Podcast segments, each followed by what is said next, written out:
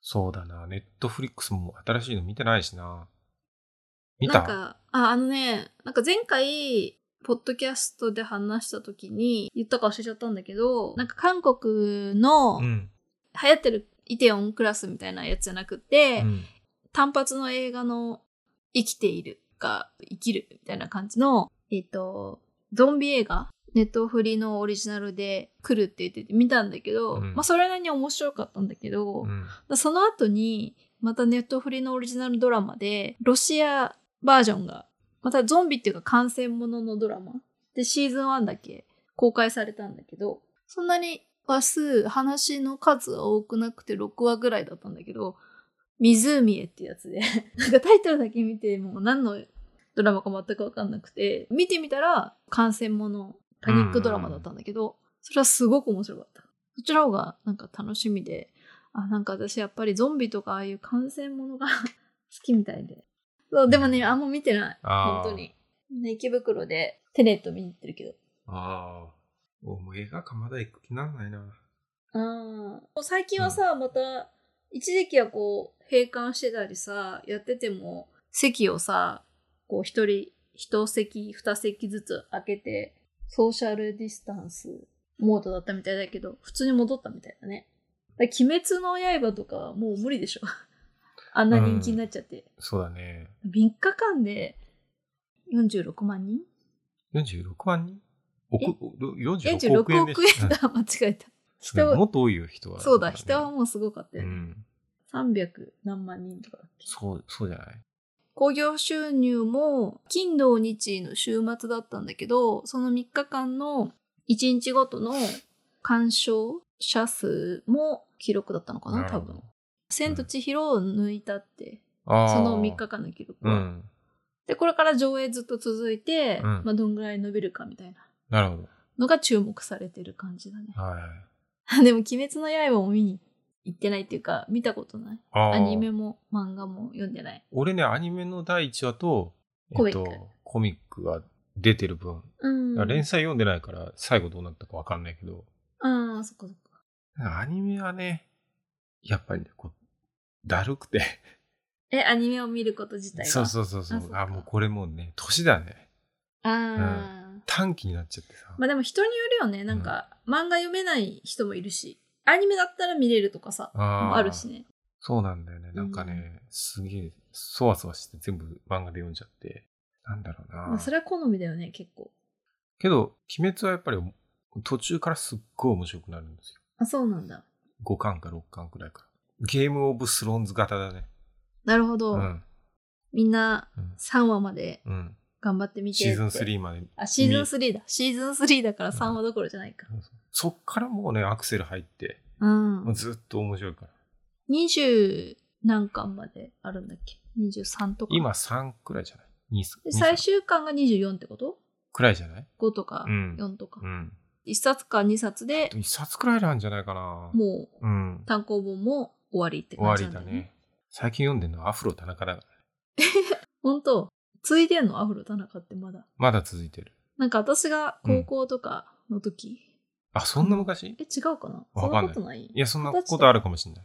でも二十何年続いてるでしょ、いや、そんなことなくないあ、そうそう ?20 年ぐらいはやってんじゃないなんかアフロ田中ってさ、いろいろシリーズが あるんでしょ、ああ、えっとね、最初、最初がね、2002年。え、じゃあ18年じゃん。うん。ね。最初は無印のアフロ田中だったのいやタイトル、高校アフロ田中だね。あ、そういうタイトルだったんだ。まあ、だから課長島工作みたいな。え、今会長なの違うの。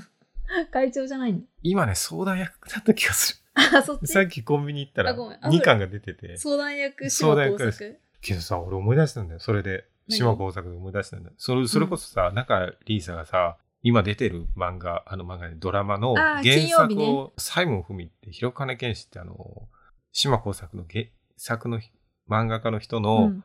奥さんが原作やってんだよね。サイモン文が。うん、そう中だリねー。サのうんし主演出てる。漫画家夫婦だからね。そうそうそう。東京ラ不ブスト倫、ー不リー。倫ドラマみたいなのやってて、あそうなら TBS で。そで、恋する妻たちっていうタイトルかな、うんのドラマの、そう、原作なんだよね。う。そサイうモン。そうそうそうそう。それでさ、すごい豪邸に住んでて、あ、まあそうそうそう。居住エリアが割と近い、近い感じの場所に住んでるから、じ自分たちと。うんわあ、すげえなとか思ってたんだけど、もう広金健志先生は一回だけインタビューさせてもらったことがああっーてお、仕事でね。仕事で、うんちょうど、その島耕作が社長になるちょっと前で、あー社長の第一巻うんのうんうん。出ますよっていうんで、インタビューを1ページだけのインタビューだったんだけど、うんその時のことね、この間思い出したんだけど、島耕作がどんどんこう、課長から部長になるって、うんうん部長からなんとかになるってなってって、肩書きがね上がっていくもんね上がってく。うん急に、炭焼きや島耕作とかにはなんないよ、みたいなことを冗談で言ってたんだよ。広金先生が広金先生が引退して。ラーメン屋島そ耕うそ作うそうそう。そういう感じで、炭焼きや島耕作とかには急にはなんないから、みたいなことを冗談で言ってたんだけど、うん。あの、 鬼滅の刃の主人公、炭焼き屋なんだよ。 あそうなんだ。だから、版元は違うけど、ありえるっちゃありえるなと思って、 今、しかもあるなみたいな。そうそうそうそう、うんそれをね、ちょっとね、この間ね、あなあ、サイモン亭っていうか。サイモン亭のやつ見ながら思い出しすごい家だったね。た。うん。よくけど、そう、すごい家だっあのー、天井の高さがすごくた。て、庭の前のさ、あの、リビングのうん。うん。ガラス、窓ガラスがすごい背が高くて、うんもう一面ガラスみたいなところでさ、ああなんかありますねとか言って白い跡みたいなのがあって、あれ何ですかとか言ったら、ー、うん。鳩がどんどんぶつかってきてみたいな、うん。壁面アートみたいなやつだよねうん。なんか映えるんでさ写 真羽と羽の間にさあの、レンガの壁とかに書いてあ そうる。そうそう横浜のレンガ倉庫みたいな、そう鳩のマークみたいな結構生々しかったけどうん。いや、サイモン亭面白かった。面白かったねうんちょっと怖さもあり。あそこら辺さお大きい公園があって割とさうん。邸宅というかこの間お俺、金のあるお家が結構多い地域ではあるんだけど、俺、うろうろすごかっさ、たよ一人でしてたうらんすごい見られたもん。いや見られるんだよ、うんああいうところうは、んえだってほら目白とかの方もそうだ、ん、じろじろじろ見られるじゃんあそうそうあんまりあのね表札を一つ一つ、 うんダメだよ目的をそんなとこさ何の意味もなかったんだけど。そう、なんかね、塀が自分うんうのん背の高さより高いそううな、ん。表札が立派な、あ、そうそうそう住宅が歩、うん歩、キョロキョロ歩いちゃダメなんだ。やばい感じがしたから、ちょっと普通にこう。飛んでくるよ。警備の人が。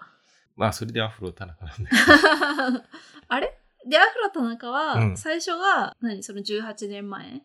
うん。 ?2002 年の18そうだね年前の最初が、うん高校アフロ田中で、あえっと、高校生だったってことだよね。そうそう。大体よ4年か3年、3年くらいか。うん3年くらいずつ連載して、一時期2年くらい休んで、別の作品書いて、で、また復活してみたいな感じだね。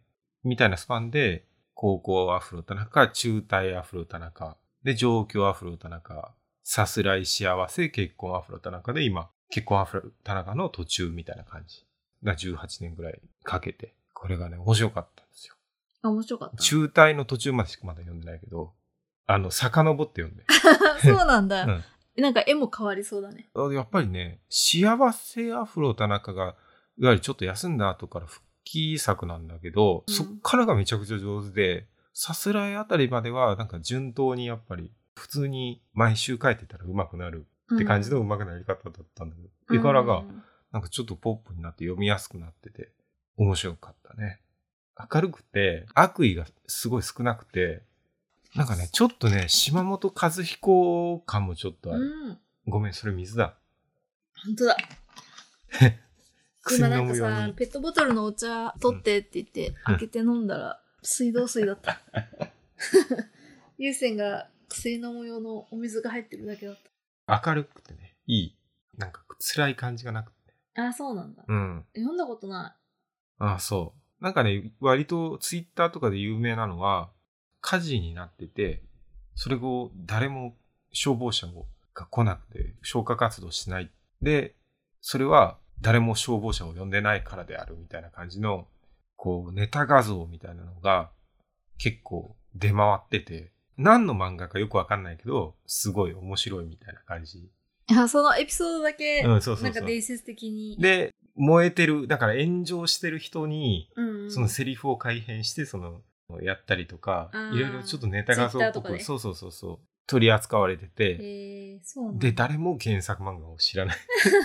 そんな。で、この間 ね、この間までね、伝説なんかね、エピソードだけ一人歩きしてるの。そうそう、公式のジェネレーターみたいなのを公式でやったんですよ。で、セリフ別に変えていいですよっていう風にやったんだけど、みんなアフロ田中が元ネタだって分かってないから、あんまり使われ、使われなかったっていうね。これね、幸せアフロ田中ってね、ひ今の一つ前のやつの途中で出てくるペンションがこの火の不始末で燃えてしまうっていう、まあ、ネタバレしても別にいいだ け、いい回だからいいと思うんだけど、うんその回のすごいね、なんか人生がずっと進んでいくんだね。そうなんですよね。結構だから俺35なんだけど、まだアフロタナが年下で、今の時点で。そうそうそう。うん。で、25歳くらいの時に、俺の人生って何なんだろうとかいろいろ考えてて、俺恥ずかしくなってさ。ああ、25歳まだなんかうんうん何もスタートしてなかった感じだもん、ね。そうそうそうそう。ゆうせいなんか一回就職して、辞めて、うん。東京出てきた年そみうたいな。そうそうそうそう。出てきて、大変な目にあったっていうか、大うん大変だった時期だ。ちょっとね、中退アフロタナカくらいになると、ちょっと昔の漫画っぽくなっああ、て、遡って対抗して読んでるから、そうそうそうそう。時間軸を。ちょっと、あ、けどこれ、ちょっとこんくらいかと思って。だからすごい良かった。っていうのをお伝えした いね。アフロタなんか。あ、なんかでもこの間届いてた漫画は、うんあ、ものの鷹の2巻2巻。来た。来読たまなね。きゃ。うんまだ読んでない。最近読んでる漫画少ないからさ、ものの鷹めっちゃ面白かった、1巻読んで。あとちょっとだけ俺楽しみにしてるのが、今ね、なんか足立明ってあの足立みつるのおお兄さんの伝記みたいなのを、それ漫画なのそえ、足立みつるのお兄さんも漫画家なんだ。う、そうそう、漫画家なん知らだか。っサンデーウェブリだから、えっ、と、これどこなんだろう小学館かなた。うん、でも足立みつるもずっとサンデーだよね。小学館。お兄さんもサンデー系。お兄さんは何なんだろうな。なんて言ったらいいんだろう。どういう経歴かちょっとね、忘れちゃったんだけど、けどお兄さんの方が先に漫画家としてデビューしてて、ああ、まあ、年から言ったら。そうそうそうそうそうだよね。で、それに足立みつるがついてきた形なんだけど、へー足立みつるがヒットした時に、足立みつる物語っていうのが単行本一冊で出て、それを足立つとむってお兄さんが書いてる。えそれ結構ね。ね、ずっと絶版で、俺も現物見たことないんだけど、うんこの間電子書籍化されて買って読え、んだなんくてらいやで、つ足立みつる物語。で、今、連載して紹介しようとしてるのは、足立つとむ物語ね。お兄さんの話っていうのを、今ね、漫画化されてるの。2話まで公開され足立てるつとむ足立明が書いた足立つとむ物語ってことなんかわかんなくなっちゃった。の。足立みつるが弟で、足立つとむがお兄さん。え、足立明は何なのあきらっていないいない。今言い間違えなんだよ。 た。多分。あ、じゃあ、お兄さん、足立みつるのお兄さんが足立つとむそうです、そうです。さんで、うん。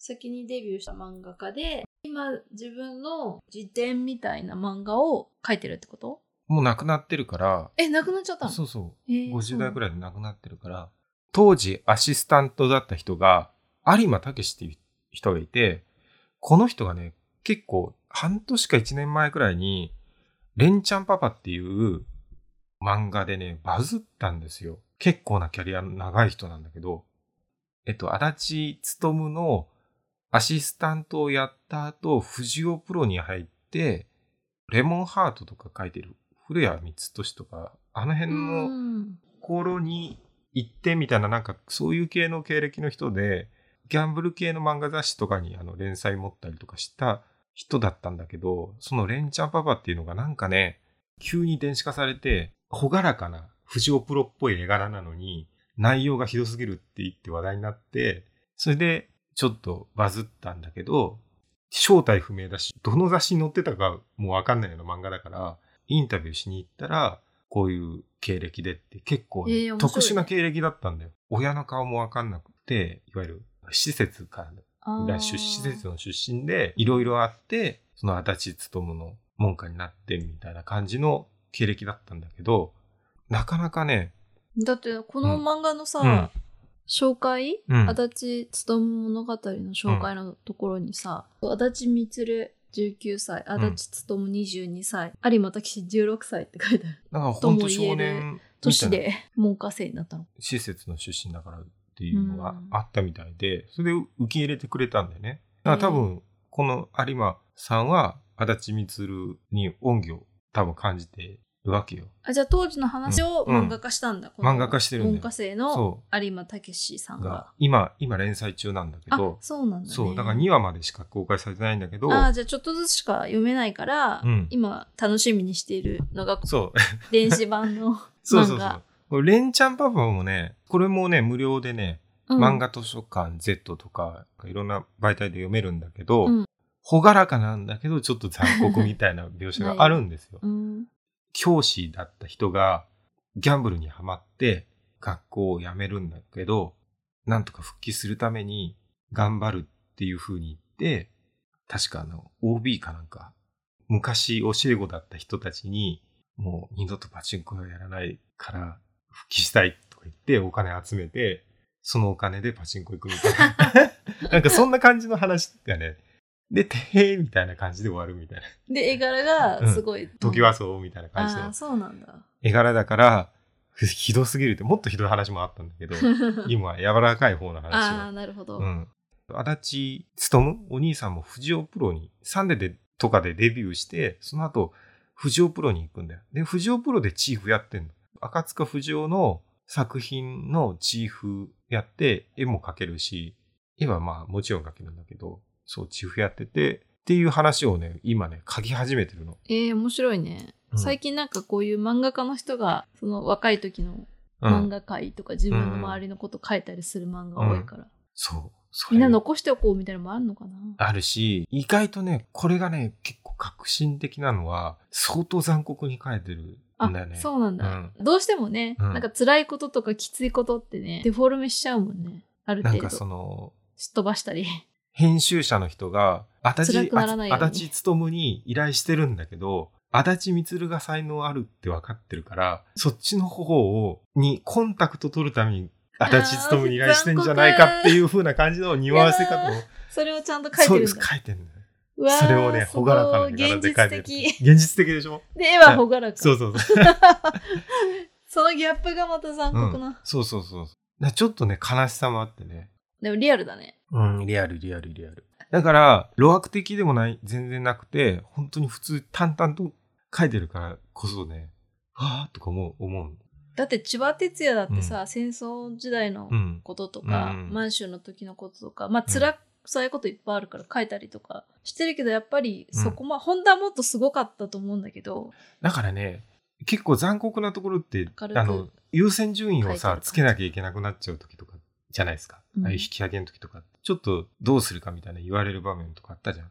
子供を預かっていくらどうどうするとああかそうそうお金を、うんとかうん。物資そうとそうそうそう交換してだけどお母さんが絶対嫌だっつって、うんうんうん大変だったけど、うん頑張って引き上げるみたいな、そうそうそうそうそうそうんまあだからあれもっと多分すごかう。ったよすねごいそうきっそとうねそうそうそう。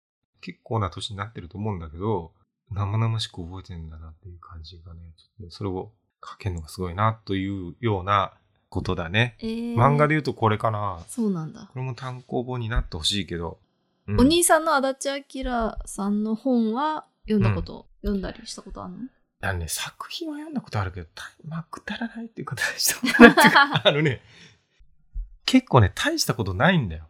昔の読み切りとか。たくさんあるわけじゃないあ、そんなにたくさんない。すげえ、なんか、例えば千葉明夫とかさ、千葉哲也に対して千葉明夫とか、千葉千明葉は哲也は長男だから、あまたれ違うだけど、うんもっさりね、めちゃくちゃ出してるわけじゃなくて、やっぱり変えてて、どっちかっていうと、藤子不二雄プロでの、チーフでの仕事のキャリアの方が長いんじゃないかあな。なるほどあの、し取り仕切ってた感じの。でねそんなに印象がすごいある早けくど亡くなられたりとかなんか50代で亡くなってるから、そうだなだから、今読んでるのはそんくらいかな、漫画だはね。うんうん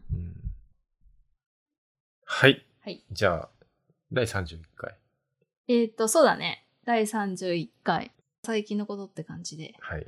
だらだら最近のことを垂れ流しするうん感じのポッドキャストになりそうですけど、はいうんで聞いていただいてありがとうございましたありがとうございました。ゆうせんでした。